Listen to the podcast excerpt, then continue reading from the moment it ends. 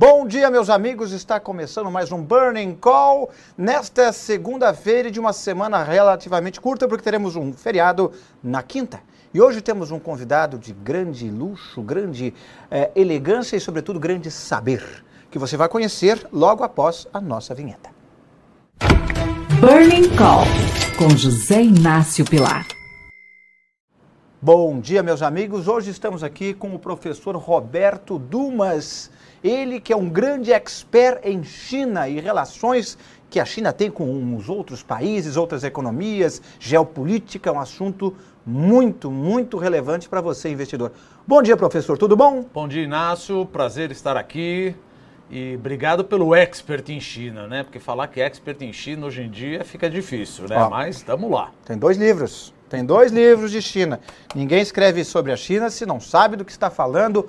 A China que está sempre eh, no papel de protagonista das relações econômicas do Brasil eh, e do mundo hoje em dia. Não tem como fugir, porque na verdade a China eh, compra nossas commodities, eh, compra eh, commodities da Austrália, fornece eh, mão de obra cada vez menos barata, mas É ainda fornece para outros países. Mas antes disso, vamos falar um pouco eh, rapidamente sobre mercado. Hoje é feriado nos Estados Unidos, Memorial Day, então as bolsas americanas não abrem, então não teremos grandes movimentos na, ah, no mercado mundial, não é esperado grandes movimentos.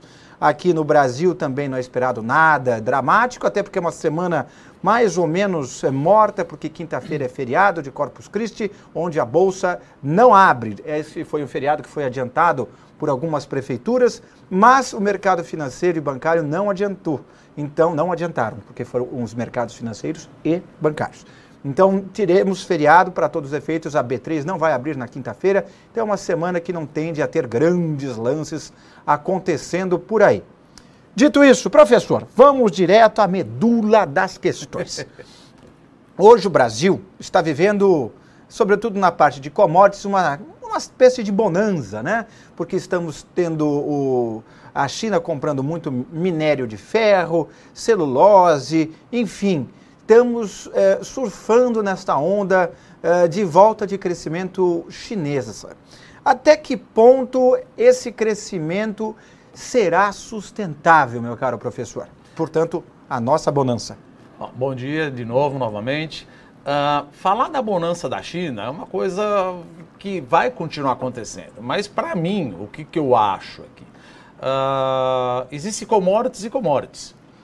Se a gente estiver falando de commodities metálicas, talvez essa bonança não vá continuar por muito tempo. Por quê? Porque no ano passado você teve a pandemia e a China, a gente sabe, é uma ditadura. Isso não, não se discute, é uma ditadura. E a gente sabe que economia, política e sociedade, você está junto numa coisa só.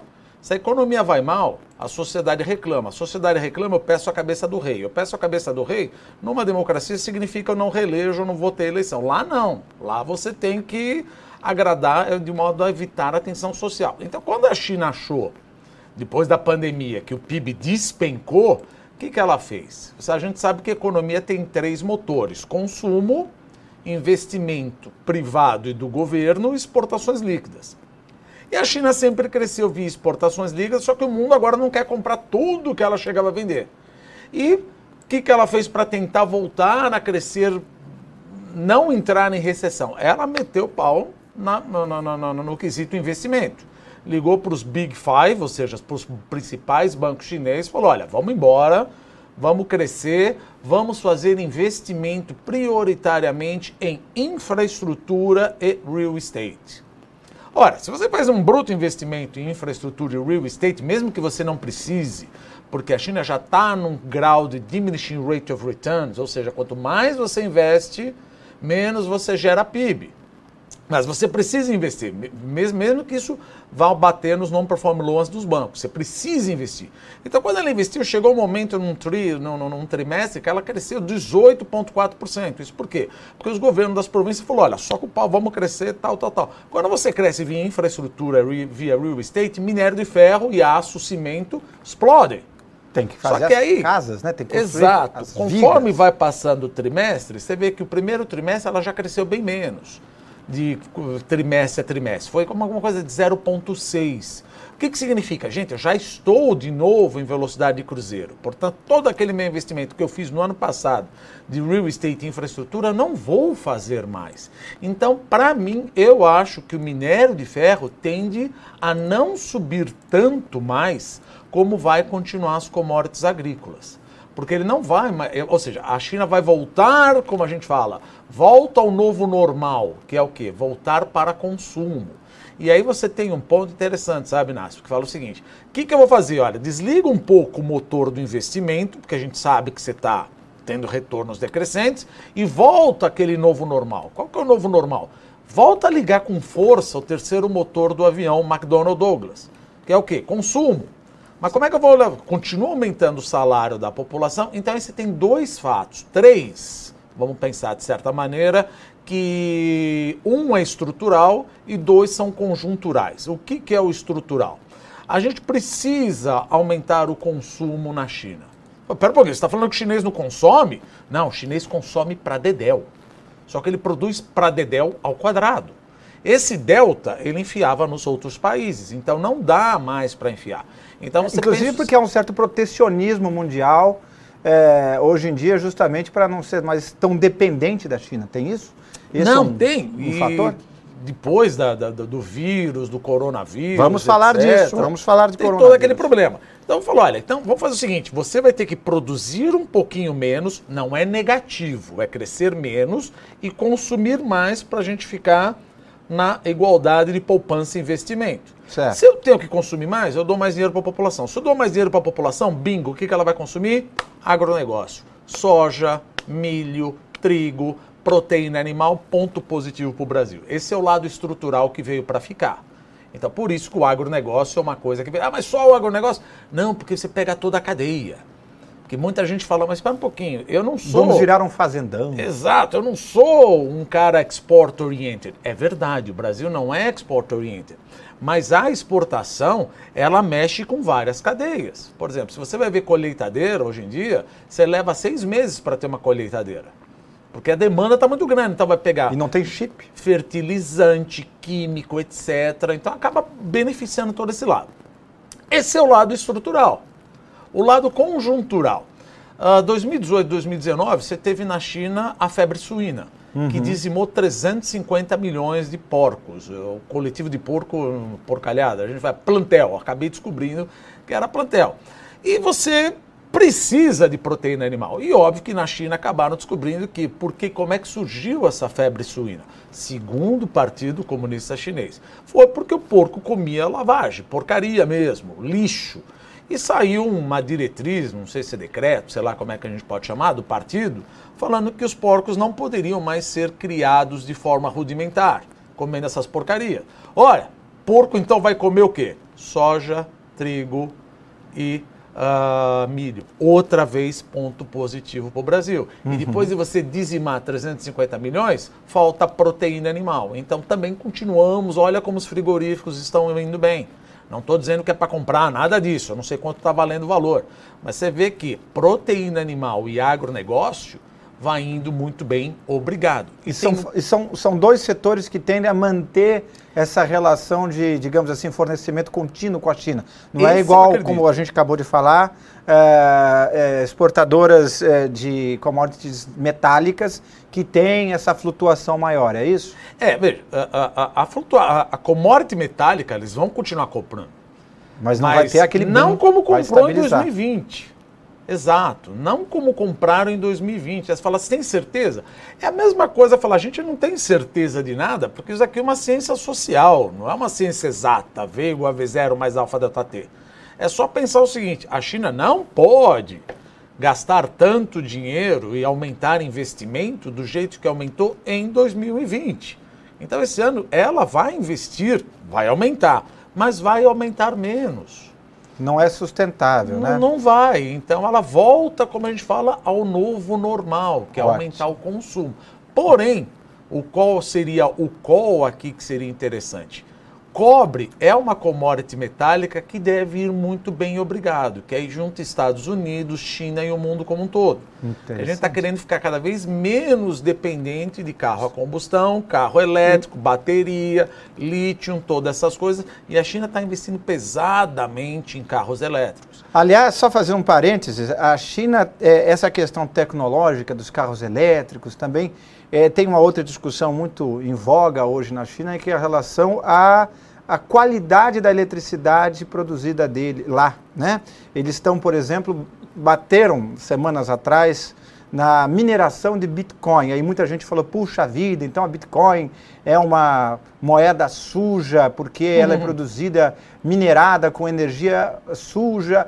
Não é bem assim. Pelo menos ah, os dados oficiais, e não são só do governo da China, mas é mundial, cerca de 76% da energia elétrica consumida para a mineração de Bitcoin, por exemplo, é de energia limpa, renovável. E, aliás, fazendo um parêntese em cima do parênteses, é. É, hoje, hoje começa, a, hoje temos o último vídeo de um produto aqui da Inversa. Para quem não conhece a Inversa, a Inversa é uma casa de análise, de recomendação de uma casa independente de investimentos, em todas as áreas de investimentos relevantes, e somos uma das maiores do Brasil independentes. E hoje estamos abrindo, justamente, você está vendo o QR Code ao lado do professor, é, a nova ordem cripto, onde vamos falar através do Ray Nasser, o nosso especialista quais são os novos caminhos que as criptomoedas estão tomando, justamente já tendo em vista essa ação, por exemplo, da China e de outros governos, como o governo americano, querendo regular é, a criptomoeda, não só Bitcoin, mas as criptos como um todo, e com isso as criptos meio que andaram de lado, tropeçaram nas últimas semanas. Tudo isso você vai ver aqui na nova ordem cripto, que você pode conferir aqui embaixo, no nosso site inversa.com.br e no QR Code aqui ao lado, que é muito simples, você sabe como funciona o QR Code, não é? Você abre a sua câmera do celular, aproxima desta imagem quadradinha, aparece aqui, você clica e você já vai direto. Aí tem que, é, tem que destravar o celular, ajuda, né? Aí você já vai direto para a página onde você vai é, deixar o seu e-mail, só isso, e você terá acesso grátis a esses vídeos uh, aqui acesso à sua nova ordem cripto. Ela está aqui. Está liberado. Basta você colocar o seu e-mail aqui e você receberá o acesso gratuito. Tá certo? Então, entre no investe.com.br, olha só, comi oito sílabas em uma palavra só, e use aqui o nosso QR Code. Muito bem. Uh, temos mais uma perguntinha? Nós não, temos a primeira pergunta. É, Você que está lá. ativo no nosso chat aqui, Dê a sua curtida no nosso, no nosso vídeo. É importante para que o YouTube perceba que o nosso material é relevante para as pessoas conhecerem. É, mande a sua pergunta. Inscreva-se no nosso canal, ative o sininho de sinalização, faça tudo aquilo que vai fazer com que você receba nossas informações. E a pergunta é do Michel Santos. Obrigado, Michel, pela sua participação. Como você vê o futuro das commodities brasileiras importadas pela China? Já que ela tem investido muito em alguns países da África, seria um plano B chinês? Veja, uh, nós estamos olhando muito o que, elas estão fazendo na África. Porque, quando, por exemplo, se a gente pensar como é que foram a, os comentários quando teve a pandemia. Os comentários foram o seguinte, tá vendo? Não era para depender da China. Gente, mas isso qualquer CFO já saberia. Você não pode nunca, como CFO, depender de um único supplier e de um único cara quem vende. Colocar todos os ovos numa cesta só. Não é questão de. Ah, mas a culpa é de quem que ficou dependendo? A culpa é nossa.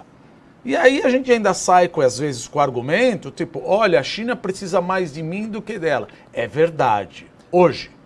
Em 2021 é verdade. Mas 2022 futuro... também, 2023 também. Só que ela já entendeu que não pode garantir, assim, não é questão de diplomacia. Você não pode ficar garantindo, então eles estão desenvolvendo, estão em Botsuana, estão na Nigéria, estão em Uganda, estão em Zimbábue, estão não sei mais aonde. Só que para desenvolver e chegar a fazer, vamos pensar assim, cócegas em relação à soja, vai demorar mais tempo, porque a África ainda não está com solo preparado, a África não tem esse ganho de escala, então tem um bom tempo aí para chegar e falar, olha, a África, de fato, em termos de commodity agrícola, vai penalizar o Brasil. Mas aí fica a pergunta, quem está desenvolvendo primeiro? O Brasil está desenvolvendo um novo comprador ou a China está desenvolvendo um novo supplier? Quer dizer, no final das contas eu falei, eu tô bom, tô bonitão, só aqui. Tá, mas eles já saíram correndo na frente. Então cabe a nós também começar a desenvolver e fazer parcerias internacionais. Por exemplo, e não, Índia. Exato. E não sair gritando atrás da ambulância brigar com todo mundo. Porque quer queira, quer não, a China falou, tá bom, então zero de problema, país não tem amigo, país tem interesse, a gente já ouviu essa conversa há muito tempo. Eles saíram atrás dos novos suppliers. Vai demorar, vai demorar. Mas gente? vão chegar. E a gente? E enquanto a gente dormir no ponto, eles já vão ter. Se a gente dormir muito, vai chegar uma hora e falar: você quer se tornar um país de commodities? Sim, não é que eu quero, é o que a gente tem. Se a gente quiser falar, olha, eu preciso industrializar o Brasil. Tá bom, esse é um outro call. Mas Falando nisso, posto... quanto a China hoje é dependente de fato do Brasil e qual, qual a tendência disso se diluindo ao longo dessa fortale desse fortalecimento africano, por exemplo? A tendência é inexorável. A tendência de diluir é óbvio. Ou seja, você, por mais que não vamos alcançar, você não vai ficar com toda essa dependência do Brasil. Você tem uma dependência do Brasil? Tem. Estamos desenvolvendo outro? Estamos. E outra, o governo chinês já chegou lá para a província de Sichuan, falou: olha, eu quero uma grande parte aqui dessa província dedicada à soja. Como é que eu vou fazer? Não sei, eu me viro, preparo. Pô, se, se a gente fez uh, uh, água no deserto lá de Israel, em Sichuan eu consigo plantar minha soja também. Vamos perder todo o mercado? Não. But, como a gente diz, the trend is not our friend. A tendência não é nossa amiga. Então cabe a nós também procurarmos outros mercados. Não ficar também falando, olha, ele depende de mim, vai comprar de mim. Tá bom, a gente já entendeu. Tá tudo claro. Agora vamos ganhar dinheiro. Vamos ganhar dinheiro. Tá bom, eu não quero ficar dependendo de um. Não é questão de um, eu não quero ficar dependendo de ninguém. Não é questão de eu gosto da China. Não, não, não. eu preciso vender para a União Europeia, ah, mas a União Europeia tem um interesse. É óbvio que ele tem interesse. Quem gente. não tem interesse? Tá? Ah, o Macron fala bobagem. A gente sabe que o Macron fala bobagem. Tanto fala bobagem que ele pegou uma foto da Amazônia e falou: a Amazônia é o pulmão do mundo. Primeiro, errou duas vezes. Olha, estou falando como economista. Ele pegou uma foto de sete anos atrás. Não estou falando que estamos tratando bem a Amazônia, não é isso também. E a Amazônia é pulmão do mundo. Errou, já falou bobagem. Só que nesse momento, eu sempre digo o seguinte: o ser humano tem uma coisa que é muito desagradável, que é curiosidade mórbida. O que, que é curiosidade mórbida? Vocês já perceberam? Eu já percebi, acontece comigo, acontece com muita gente. Quando você vê um acidente na rua, você, você fala, deixa eu ver o que devagar. aconteceu. O que, que aconteceu? Exatamente. Deixa eu ver o que aconteceu. Não! Então, quando você responde, quando a gente, a nossa diplomacia responde com as vísceras, Fala, você tá errado, a tua mulher é feia, não sei o quê. Isso pega a atenção da mídia inteira. Ou seja, é exatamente, nós estamos exatamente onde aquele país queria que a gente estivesse, no meio da briga. Pronto, aí começa aquela discussão, um briga com o outro, fala, não, calma, se eu tô poluindo, se eu tô queimando ou não, vamos ver, que foto você tem. Ou seja, a gente tem que quebrar a narrativa do nosso interlocutor, se ela for falaciosa, e se ela não, se ela for verdadeira, falou, olha, de fato, cometi esse erro, mas acontece assim, assim, assim. Vamos corrigir. Agora, sair correndo atrás da ambulância gritando, é, é aquela coisa, você caiu no ringue da onde ele queria que você estivesse. Falando em ringue... Ah, agora vai. Nenhum outro ringue é maior do que este. China versus Estados Unidos. Aliás, a melhor pergunta aqui do chat vai receber este livro. Vai, não este aqui, porque este daqui é meu. Mas este aqui, que ainda está na embalagem.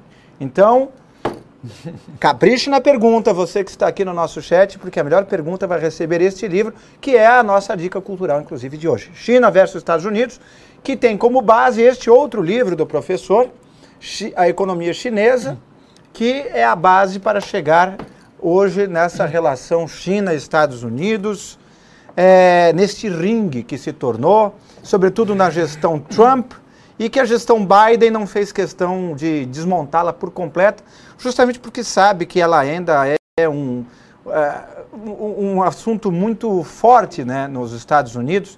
Eu estava vendo, hoje saiu no, no Estadão, uma coluna falando de como os Estados Unidos e outros países ainda têm uma certa, uma grande aversão à China. Olha aqui, uh, isso na coluna do Estadão hoje, professor.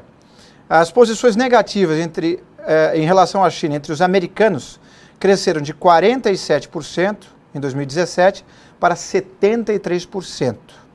É, no Canadá, de 40% para 73%. É, Grã-Bretanha, 37,74%. Austrália, 32 para 81%. E na Coreia do Sul, de 61 para 75%. E até na Suécia, de 49 para 85%. Então, com tudo isso é, em, em mente, nenhum país está correndo para defender a China Não. com todos os, os poderes. Mas até que ponto essa disputa China-Estados Unidos afeta o Brasil? Ela afeta positivamente e negativamente. Primeiro, por exemplo, se nós pensarmos de política comercial, por identidade macroeconômica, não tem jeito. Os Estados Unidos vão continuar tendo déficit comercial. Por quê? Porque se você faz uma política fiscal expansionista, você está gastando mais do que poupa. Se você gasta mais do que poupa, por identidade contábil, você vai importar mais. Você pode simplesmente chegar e falar: quero zerar o meu déficit comercial com a China. Zero de problema. Só que você vai trocar esse déficit com o Vietnã, com o Camboja, com a Índia, com o México, com o Japão. Então, primeiro é, é importante saber o seguinte: os Estados Unidos, que nem a gente coloca no livro, vocês estão com problema de déficit com a China ou estão com problema de déficit comercial? Se você quiser endereçar o problema de déficit comercial, fazer uma política fiscal expansionista junto com quantitative é justamente o que você não deveria fazer. Você está gastando demais, não produz aqui, você vai importar de outra pessoa. Não, não quero comprar. Ah, então você coloca 100% de. Proíbe proíbe não compra. Só que veja, 50% mais ou menos das exportações chinesas são de empresas internacionais. Que elas vão fazer é. outsourcing é, lá. O seu iPhone vem. Exato, ele é assembled in China. Não, mas eu vou vetar a China. O que, que vai acontecer com o iPhone, com a Apple? Ele monta uma fábrica no Vietnã. Então você vai trocar a dependência. Vai trocar de déficit. Exato. Vou para o Camboja, vou para a Índia vou eventualmente onde o custo da mão de obra, aliás, custo da mão de obra é importante deixar claro. Por exemplo, o Brasil, o custo da mão de obra é caro? É caríssimo. E na China está é, subindo também, né? Lá, eles meio que eram uma, uma reserva de mão de obra, que isso já está meio que mudando também Exatamente. na China, né? Exatamente. Você não tem mais tanto... Por exemplo, você tem uma coisa chamada RUCU. É o cara que mora na zona rural, então ele vai para a zona urbana se e somente se for necessário o trabalhador. Só uhum. que com a política do filho único, que felizmente acabou agora, estabelecida em 79 com Deng Xiaoping, e ainda assim o pessoal está ficando né? velho. Falou, olha, precisa ter mais dinheiro para eu sair da minha cidade. Quando a gente fala zona rural, não significa zona agrária. É simplesmente como se fosse uma casta. Então você tem que ter um passaporte que chama RUCU, se for rico você compra. E, por exemplo, quando eu morei lá, você pega uma secretária, tá? Eu não podia, por exemplo, onde eu trabalhava, a gente, uma empresa internacional, a gente não podia contratar a secretária. Tinha que ir através de um órgão do governo chamado FESCO. Ele me trazia quanto eu quisesse, 100, 200 secretárias para eu escolher. Por quê? Para que não tivesse uma migração uh, proibida para não contratar alguém proibido que estivesse na zona. Mas por que diabos o cara Como quer assim, sair da proibida? zona rural? Ah, entendi. Por que, que ele quer sair da zona rural para a zona urbana? Porque uhum. lá, quando era Mao Zedong, Mao Tse Tung, o que, que acontecia? Quem está na zona rural, você faz os coletivos. Não existe mais isso. Você faz as tuas comunas. Não existe mais isso. E aproveita, vocês se cuidam de vocês mesmos. Vocês se providenciam uh, assistência social, assistência médica. O governo não está muito aí. Por isso que todo mundo queria nascer na zona urbana. Falou, ó, quando você está na zona urbana, você já tem certos benefícios. Então, se nascer na zona urbana, você já é tratado diferente. Então, o que, que o cara fala? Pô, então eu quero ir para a zona urbana. Só que para a zona urbana, o que, que o governo fala? Não, eu estou fazendo a migração. Eu estou fazendo a urbanização de pelo menos 20 milhões de chineses todo ano. Puxa vida, 20 milhões de chineses todo ano, se você pensar em 10 anos, eles estão trazendo um Brasil a cada 10 anos para a zona urbana. Esses caras vão ter mais dinheiro. Esses caras vão ter mais dinheiro, olhando pelo lado do Brasil, eles vão consumir mais. Na pirâmide de Maslow, o cara vai querer comer mais, vai querer comer mais, vai querer proteína animal. O que e agora leva que não tem porco, Há uma pergunta aqui do Marcelo Ono. Hum. A África terá cerca de um bilhão de pessoas a mais nos próximos 20 a 30 anos. A China vai poder contar com essa produção de commodities da África, sobretudo commodities agrícolas, sendo que a demanda africana mesmo vai subir exponencialmente? É. Se a gente pensar, aí a gente precisa fazer uma pergunta para um especialista de agronegócio. Se a gente pensar como é que era a nossa produtividade por hectare há 50 anos atrás, olha como mudou. Então, é óbvio que a produtividade, se tem uma coisa que melhorou muito no Brasil, foi a, pro- a produtividade no campo. Então, isso vai continuar melhorando. Eu tenho plena convicção que vai continuar melhorando. Por exemplo, se você pensar 20 anos atrás, quem ia achar que nós teríamos drones olhando como é que está a plantação ah, dessa maneira? Ou seja, então deve ter com inteligência artificial novas maneiras de melhorar a produtividade. Porque de alguma maneira a economia vai ter que se ajustar por oferta e demanda. Ah, mas a demanda está aumentando cada vez mais. Bom, se a demanda está aumentando cada vez mais, eu vou querer produzir cada vez mais. Não tem mais espaço. Sim, mas é, é aí que está o, o- o bacana. Eu quero produzir cada vez mais com menos hectares. Com menos Que é hectares, o que o Brasil menos- está fazendo. Menos recursos hídricos Menos e menos recursos, de tudo. cada vez mais. Aliás, o Flávio Conde está aqui falando, professor, parabéns, professor Dumas, muito boa análise das províncias chinesas. Aqui está. É, investindo em construções, fábrica e aumento de demanda por aço e minério. Palavras do Flávio Conde, nosso entrevistado de quarta-feira, e que trouxe você aqui, professor. Você, uma indicação do Flávio Conde, é, que está sempre com o seu The Wealth Club, é, que é um dos produtos mais prestigiados aqui do nosso inversa.com.br. Produtos como, por exemplo, a nova Ordem Cripto. Sim, gente, é aumento de mais um merchan. Eu tenho que falar isso porque, primeiro, porque esse é meu papel, é a minha função de divulgar para você os produtos novos e mais importantes que estamos criando justamente para você que está em casa. E segundo, porque realmente é um produto muito bom. Eu sei porque eu assisti e hoje saiu o terceiro vídeo do Nova Ordem Cripto que você acessa através aqui desse QR Code e também do nosso inversa.com.br. Dito isto, Vamos a mais uma pergunta que tem a ver com este seu último livro, do Hélio Carlos Ilha. Ele diz: China e Estados Unidos, um depende do outro. Mas até quando? E será que eles conseguem se dissociar?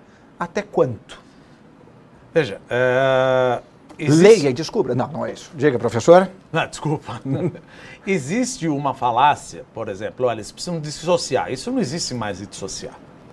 A gente pode falar China e Estados Unidos, talvez vão ter uma nova Guerra Fria. Sim, mas a Guerra Fria, quando você tinha na União Soviética, era diferente. A União Soviética era completamente isolada do mundo. Então você podia falar, "Eu estou dissociado. Hoje em dia, a China faz parte do emaranhado de supply chain, que você falar, olha, o Ocidente vai ficar decoupled, ou dissociado da China, não existe mais. Não existe mais. Porque parte do carro que você compra, ou seja, o, clu- ou seja, o cluster vem da China. Aí você fala, não, mas o cluster não vem da China, ele vem da Coreia. Não, ele vem, por exemplo, parte do vidro vem da Coreia, o assembled é na China e outra parte vem de Taiwan, que depois eu trago da, do Japão também. Aliás, Então, Taiwan e China é outro assunto é para a gente outro falar depois. que é um lugar bem perigoso hoje em dia, né? Eu Então, mesmo não fui. Não dá para você chegar e falar, olha, eu estou decoupled, ou até os Estados Unidos. Não existe mais isso. É a mesma coisa. Você fala China e Estados Unidos, a gente fala China é uma coisa, Estados Unidos é outra. Muito cuidado. Porque várias empresas norte-americanas estão na China fazendo outsourcing. Onde mais o Starbucks cresce? Onde está, o, por exemplo, o teu iPhone? Se a gente fala o seguinte, ah, mas não é feito, de fato, não é feito. Se você ler atrás no teu iPhone, está lá escrito, ou pelo menos deveria estar escrito. O meu estava assim, assembled in China. Por quê? O vidro vem da Samsung. O chip vem de Taiwan.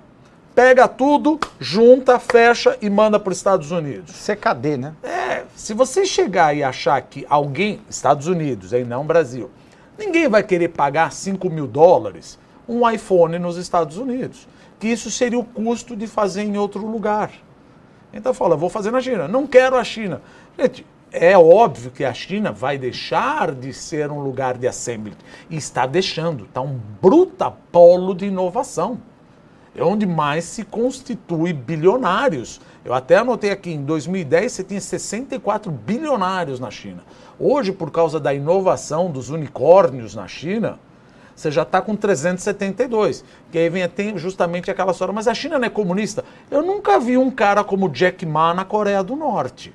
Eu nunca vi uma bolsa de valores de 9 trilhões de dólares, como Shanghai Shenzhen, na, em Pyongyang.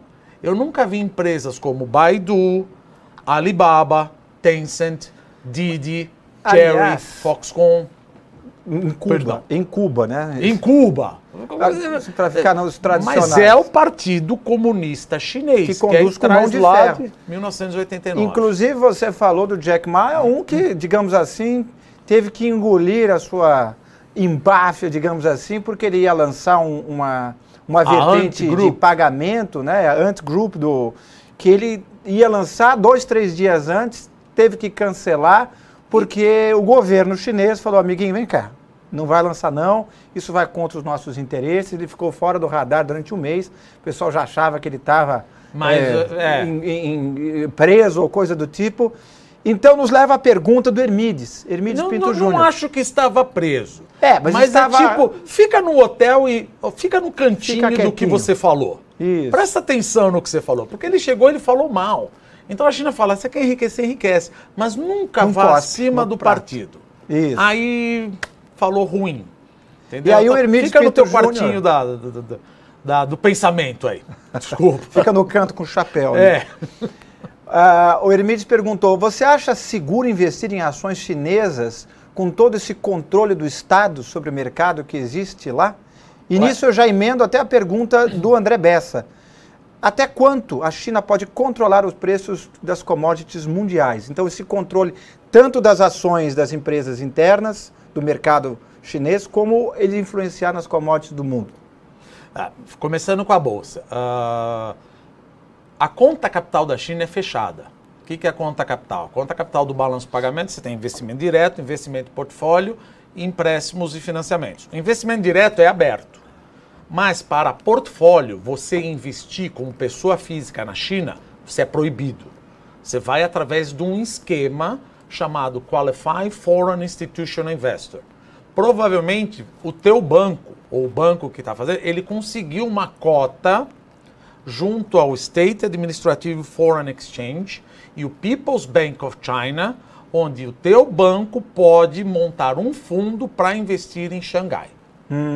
Não é de por isso que a gente sempre fala, a conta capital é fechada, mas eu posso investir. Não, você não. Só investidores institucionais. Mas o governo chinês influencia na cotação sem dúvida alguma. Por isso que tem até uma empresa chamada Central Huijin, que é controlada pelos principais bancos chineses. Por quê? Dado que a conta capital é fechada, o chinês também não pode sair do país investir na Coreia, Taiwan, Singapura, Hong Kong. Ele é proibido, ele tem um limite que chama Qualified Domestic Institutional Investor. Esse limite, dado que o capital é subsidiado, então o governo paga muito pouco taxa de juros. Então fala, caramba, então o que eu vou fazer aqui? Eu vou para o Japão. Não, isso é proibido. Isso é proibido, então onde você vai? O chinês vai lá e vai para a bolsa. Só que geralmente o cara não tem a mínima ideia do que está comprando. Então você pega pessoas que no Brasil, por exemplo, você fala, não, esse cara não compraria bolsa. Então, para eles, é uma verdadeira jogatina. E o governo tem um medo danado quando o negócio explode e quando ele cai. Então, quando ele sobe demais, o governo entra através de Central Ruidin e pede para os bancos, olha, entre vendendo essas ações para minimizar altas flutuações. Então você pergunta, é arriscado? É arriscado porque o governo investe. E também não é arriscado porque o governo não vai deixar a bolsa despencar. Porque se a bolsa despenca, monte chinês perde dinheiro. Monte chinês perde dinheiro, sociedade reclama tensão social. Tensão social, tem que É botar ruim. o tanque na rua. Que Então, não se isso pode ser o motivo, Praça da Paz. é. E foi Celestial. em 1989 aquela coisa horrorosa, né? É verdade. E, e a questão da influência das commodities? Até que Perdão. ponto a China tem este poder? Veja, é o poder de demanda e oferta. Ela continua demandando cada vez mais, só que se no mercado livre, óbvio que se, enquanto eu tiver endowments, ou seja, dotações, ah, vai ca- trazer cada vez mais entrantes no mercado. Vai trazer cada vez mais entrantes no mercado. Agora, achar que nos próximos cinco anos ela não vai ditar, ela continua ditando. Então, se a gente pensar em tempestade perfeita no bom sentido para quem for exportador, e no mau sentido para quem está com medo da inflação, veja, pega o Biden com 6 trilhões de dólares, pega a China crescendo, bingo, eu tô por isso que o Brasil não vai degringolar. Por isso que o Brasil já está esperando crescer 4,5% a 5%. Porque o meu consumo, o auxílio emergencial? Não, é exportação. Não, mas exportação, que nem eu falei, exportação não é o meu call. Sim, só que a gente estima que pelo menos 45% da exportação tem um spillover impact toda na economia, porque você ajusta toda a economia. A exportação é verdade, ela não impulsiona. Mas para fazer o produto exportável, a commodity exportável, eu mexo em toda a cadeia. Então o Brasil só está crescendo o que está crescendo hoje Porque graças eles às exportações. crescendo. Exato. China, Estados Unidos. É, falando em Estados Unidos, aliás, mais uma vez, um tema deste livro, que será sorteado para a melhor pergunta aqui do nosso chat. Dê o seu like, tem que dar o like aqui no nosso canal para você poder concorrer. E curta o nosso canal, dê like e vamos sortear para a melhor pergunta este livro aqui. China e Estados Unidos, como a economia global e a geopolítica se comportarão no pós-pandemia. Pós-pandemia, governo Joe Biden, eh, Trump malhava, colocava a China como o grande Judas do mundo, como causa de todas as tristezas. Aí jogou o Joe Biden com uma visão mais ampla, mais realista, talvez, diriam alguns. Você acha que o, essa visão negativa que a China tem no mundo e, e, sobretudo, nos Estados Unidos deve mudar um pouco com o governo Biden ou Biden ainda vai usar esse sentimento de ter um inimigo externo forte para amalgamar as massas americanas? Olha, é, é, é, aí que geralmente a gente começa a achar os haters. Por exemplo, eu conversando com alguns chineses, uhum. eles falavam o seguinte: é, lógico, a gente tem uma ideia de como pode ser. E eles falavam, Dumas, por incrível que pareça, a gente prefere o Trump, não o Biden. Eu falei, mas como você prefere o Trump? O Trump está sempre com as armas ligadas para você. Ele falou, não, mas o Trump ele é bufão. Ele deixa as bolas no meio do caminho e a gente vai pegando. Eu não gosto do climate change. Vai lá, a China fala, eu sou o líder do climate change. Eu não gosto de acordos internacionais. Vai lá, a China e faz um, um acordo internacional com toda a Ásia. Deixou eu não gosto da OTAN. A China fala, ó, qualquer coisa, tamo junto. Então, quando entrou o Biden, ele falou, mas como assim? Voltando um pouquinho do Trump, desculpa. Ele falou, porque o Trump, cada vez que ele fica nervoso, a gente compra um pouco de soja e ele fica quieto. Ele conversa com a gente via Twitter. O Biden não.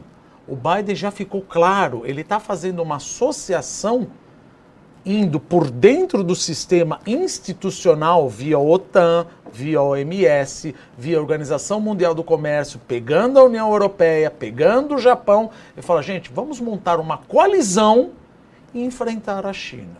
Primeira coalizão que saiu ontem no jornal. Que diabos aconteceu em Wuhan? Quero que você me explica. O Trump perguntava? Trump perguntava, mas ele não fazia aliança com a União Europeia, ele ia sozinho. Ele só falava insinuações. Eu vou, vou eu quebro, arrebento, vamos não sei o quê. E a China falava, ah, com um cara. Agora, você ir com o mundo inteiro, por isso que a China falava. Tanto é que a OTAN, a Pax Americana, depois da OTAN, porque a gente sempre, sempre usa isso daqui. Uh, quando ele chegou para o Shinzo Abe, que era o antigo primeiro-ministro do, do, do, do, Japão, ele falou: ah, a gente te protege, mas você tem que pagar. Como é que os sul-coreanos, os taiwaneses, a turma de Singapura, Malásia, etc., e até os aliados europeus pensaram, falaram, pera um pouquinho, Trump está roendo a corda ou não? Porque na OTAN, no matter what, você tem que me ajudar. Uhum. E isso, quando Trump foi eleito, ele pode até ter pensado, mas não deveria ter falado. Montenegro é um país desse tamanho, que acabou entrando para a OTAN. Por quê? Porque quando entrou Bill Clinton, e havia acabado já o Pacto de Varsóvia, viu? Bill Clinton falou: vamos acabar o OTAN, vamos fazer o Partnership for Peace. O que, que é isso? Vamos trazer aqueles que eram antigo Pacto de Varsóvia para OTAN. Foi quando eles trouxeram Letônia, Lituânia, Estônia, se falar bobagem agora, perdão, Polônia, Hungria. Quando eles chegaram na Ucrânia, a Rússia falou: pode parar aí, você já está indo demais. Foi aí que eles invadiram a Crimeia. Ele falou: ó, você já está indo demais, tiveram a, a, a guerra russo-geórgia, etc., você já está indo demais. Então, você começou a querer expandir. A Rússia falou não. Quando ele falou Montenegro, voltando aqui um pouquinho, parentes do parentes, ele falou: será que seria meritório levar uh, marines norte-americanos em caso de invasão da Rússia em Montenegro? Quer dizer, o pessoal de Montenegro falou: opa, pera um pouquinho. Agora não foi o pessoal de Montenegro, a Alemanha falou: opa, então qual é o teu threshold que você vai ajudar? Você vai ajudar todo mundo ou aqueles que você quer? E aí Porque a OTAN não é assim. É todo mundo que você tem que ajudar. O Japão começou. E aí a China falou o quê? Olha lá, vocês estão vendo? Ele está roendo corda. Japão ficou assustado. Coreia falou: caramba, eu tenho um gordinho muito louco aqui na minha cabeça, que é o Kim Jong-un. Ele fica mandando míssil cada vez que você fala alguma coisa. De repente você fala que não ajuda Montenegro. Se ajuda a gente, se for preciso ou não? Ah, mas eu adoro Kim Jong-un. Ih, cara, você está me assustando. Agora, Joe Biden não. Assim que entrou Joe Biden, o que, que a China fez? Já querendo flexionar o músculo, os músculos. Começou a passear com os destroyers no mar da China. Que Ou seja, dizem que é só dele, né? Ele disse que é só é dele. dele. Construiu Agora- aquelas ilhas artificiais, aqueles Tudo. porta-aviões, né? Praticamente. é um bruta teste para o Biden. Se o Biden roer a corda de Taiwan, ah, pera um pouquinho, Taiwan é um país independente? Para os Estados Unidos, não, só para o Paraguai é. Não existe República da China. Aliás, primeira coisa que a gente vai na China, a gente aprende é os três T's proibidos. Nunca fale Tibete, Taiwan e Tiananmen Square na China. Tipo, quero o, o Tibete livre, eu acho que Taiwan tem que ser livre. O que, que aconteceu em 89 na Tiananmen Square, que é Praça da Paz, ou seja, são os três T's que proibidíssimos, não é para abrir a boca. O que, que é a história de Taiwan? Taiwan era uma terra japonesa. Não, se eu não me engano, o Tratado de Shimonoseki ficou do Japão. Até 1945 era Japão. O Japão tomou um pau na Segunda Guerra Mundial, saiu. De 45 a 49 ficou terra de ninguém. Só que em 49, Mao Tse-tung bateu no Chiang Kai-shek, que era a Revolução Nacionalista, e os nacionalistas fugiram para Taiwan e montaram a República da China. Só que Taiwan sempre foi China. Só que quem nasce em Taiwan fala: não, eu sou taiwanês. Então, como é que fica para os Estados Unidos? Para a China, Taiwan faz parte da China Mainland. Para os taiwaneses, eles gostariam de ter independência. Para os Estados Unidos, ele faz um jogo ambíguo. Ele fala: olha, Taiwan é parte da China, mas eu vendo armas para Taiwan. E os Estados Unidos e a China fica pé da vida com o negócio. Aí você fala, mas por que, que Taiwan está vendendo armas? Desculpa, por que, que os Comprando. Estados Unidos está vendendo armas para Taiwan? Porque foi justamente para ajudar Chiang Kai-shek em 1949 para que o comunismo não fosse para Taiwan. E agora, deixa eu entender, você vai roer corda? Se você roer a corda, os japoneses falam, caramba, Não eu- posso confiar nesse parceiro aqui que daqui a pouco. Exatamente. E outra, eu sou ultra inimigo dos chineses. Porque o holocausto na Ásia foi a invasão do Japão na China. Sim. Só que o problema é, mas como assim holocausto? Ninguém tá, se importa o que aconteceu. Sim, só que os alemães pediram desculpas. Ou seja, você não pode falar SS na Alemanha. Os japoneses nunca pediram uma desculpa formalizada pelas atrocidades Que eles Tem cometeram o, na o- China. o livro, O Massacre de Nanjing. É uma coisa horrorosa. Eles pegavam criança, jogavam para cima e espetava.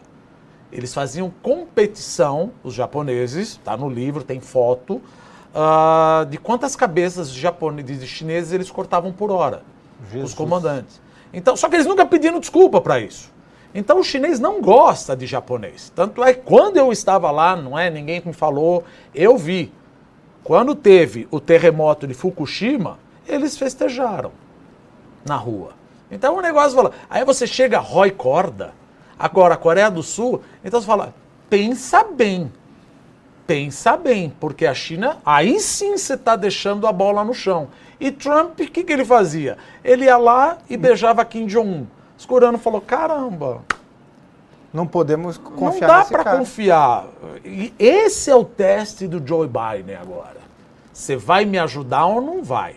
E a China, para flexionar os músculos, ou seja, eu quero ver até onde você vai. Ela está, só que nesse flexionar o músculo, de construir ilhas artificiais no mar da China, falando que é não sei o quê, é aquela coisa. Você tá, vamos supor, num crossfit. Eu não faço crossfit, mas eu gosto desse exemplo aqui. Uhum. Ah, vamos puxar, pá, pá, tá, faz um exercício aqui, aqui. No momento que você cutuca o cara errado, o outro te responde de forma agressiva. Pois é, é assim que está Taiwan agora. É assim que a China está. Ela está flexionando o músculo e se Joe Biden responder e a China responder de uma forma um pouco mais agressiva, pode ter, como a gente fala, um miscalculation aí. Entornar aí, o caldo. Não é, não, pois é, é, é um negócio perigoso aí. É, eu vi, por exemplo, que a Inglaterra agora mandou hum. o seu porta-aviões, né? Eles têm dois porta-aviões, mandou o Queen Elizabeth com uma esquadra, incluindo o submarino nuclear, justamente para fazer exercício junto com a Índia e depois fazer Olha como aí pièce de resistência desse exercício, isso vai ser um exercício de meses, né? É, Passar tipo, pelo mar da China, que a China diz que é por aqui. Dela. É, e a, e a, Inglaterra, que não tem mais todo esse poder longe disso que teve naval, né? Já foi a maior marinha do mundo por séculos. Estou por aqui. Você está vendo que é, negócio. Alinhado com os Estados Unidos, né? Justamente. Sim, os Estados Unidos falam, olha. Ah, provavelmente, porque existe uma coisa. Uh, como é que chamava o acordo de 1940? Five Eyes cinco olhos. Estados Unidos, Canadá, Reino Unido, Austrália, se não me engano, Nova Zelândia. Então eles são aliados mais do que a OTAN. Então provavelmente, eu não sei, olha aí, aqui estou chutando, conjecturando. Estados Unidos falou, olha... Geopolítica, é tão é, fascinante. É, é né? muito complicado eu mandar um, um, um George Washington ou Nimitz para lá. Inglaterra, se você não se importa, manda o Queen Elizabeth, como é que chama, que você é, falou, para fazer os exercícios, que aí fica uma coisa sublimada. Mas na realidade, tá endossado. isso não veio pelo Reino Unido. Sim. Tipo, o Reino Unido, você está preocupado com isso? O Boris Johnson? Claro, tá, mas não custa. Da mesma maneira que a China usa a Coreia do Norte, às vezes os Estados Unidos podem usar, usar o Reino Unido aliados. também. Porque a Coreia do Norte é o verdadeiro, que a gente chama, desculpa falar, é o verdadeiro cachorrão da China. Por De exemplo, fato a, a, Coreia do Norte tá mais lança Chihuahua, míssil né? sem querer. Tá mais para Chihuahua, pincha. Sim, a China fala, Porque meu... tem um Doberman do lado de amigo. Lança um míssil em cima do Japão. Só pra gente... Não, mas você garante? Fica tranquilo. Porque se a China não quisesse, ela ia parar de mandar carvão para a Coreia do Norte, gente. Então é a China financia a Coreia do Norte. É tipo, se eu precisar soltar a gargantilha, o enforcador, Falou, Coreia do Norte, Temos manda aqui. um, um míssil em Essa cima opção. do Japão. Falou, não sou eu, esse, ninguém controla esse coreano, você está vendo? Muito bem, professor. É, Muito bem, aproveitando nisso, é, eu queria lembrá-los que estamos nos aproximando do fim do programa. Ainda não terminou, ainda não terminou. Mas antes de terminarmos, de irmos para frente, tem, temos mais uma pergunta aqui que vamos fazer do Guilherme Serra. Mas antes dessa pergunta, eu gostaria de lembrá-los da nova ordem cripto, que é este QR Code que está ao lado do professor, que ele acabou de olhar o QR Code, muito bem. Ele acabou de olhar o QR Code, onde você terá acesso ao último dos três vídeos. Na verdade, se você ainda não viu os três, você terá acesso a todos, é óbvio.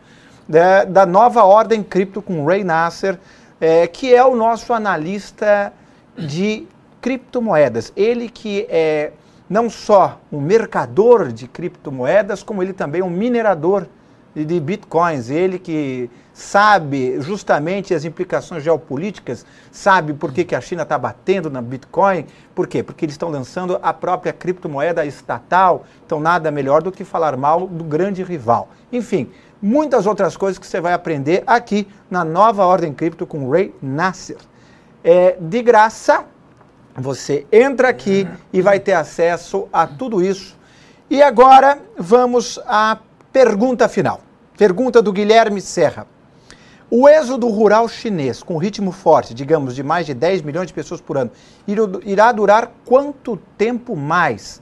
Somando o êxodo com o aumento populacional, isso muda ou não? Veja, a China não está com aumento populacional tão grande.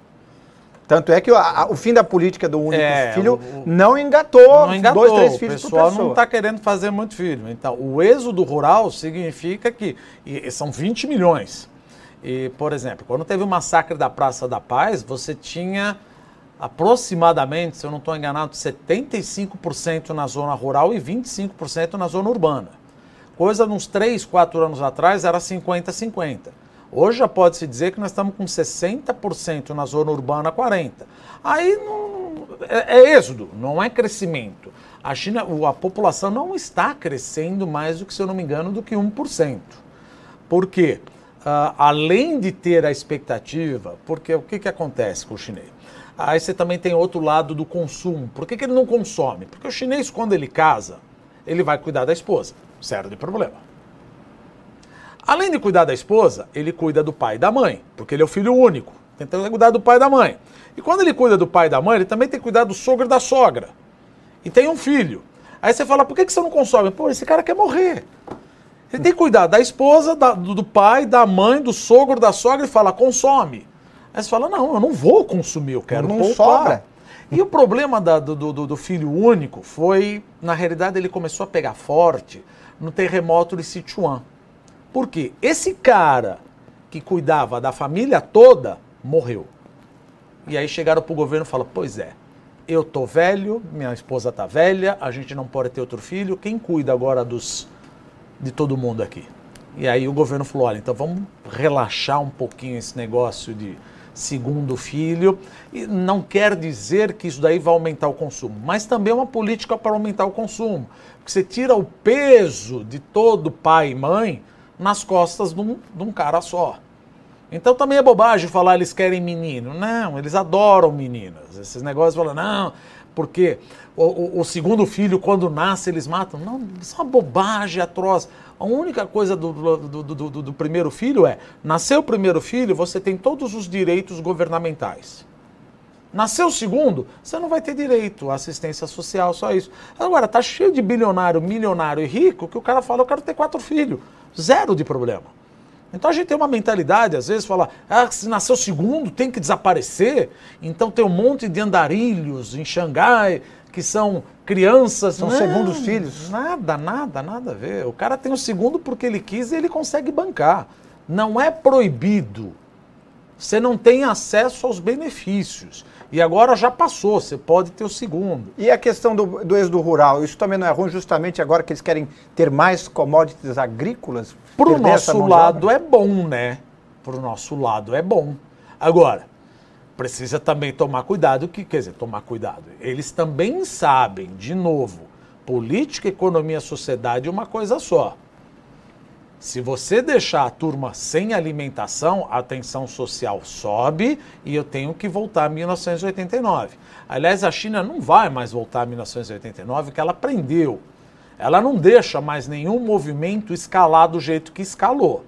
Ela pega os líderes e fala: vem cá, deixa eu te explicar como é que funciona. Você não vai poder fazer mais isso. Entendeu? Então nós vamos escalar estudante. Não, não, não, não, não, não. A gente dissolve isso rapidinho. E aliás é um ponto até interessante. Por que, que a China não vai se tornar uma democracia?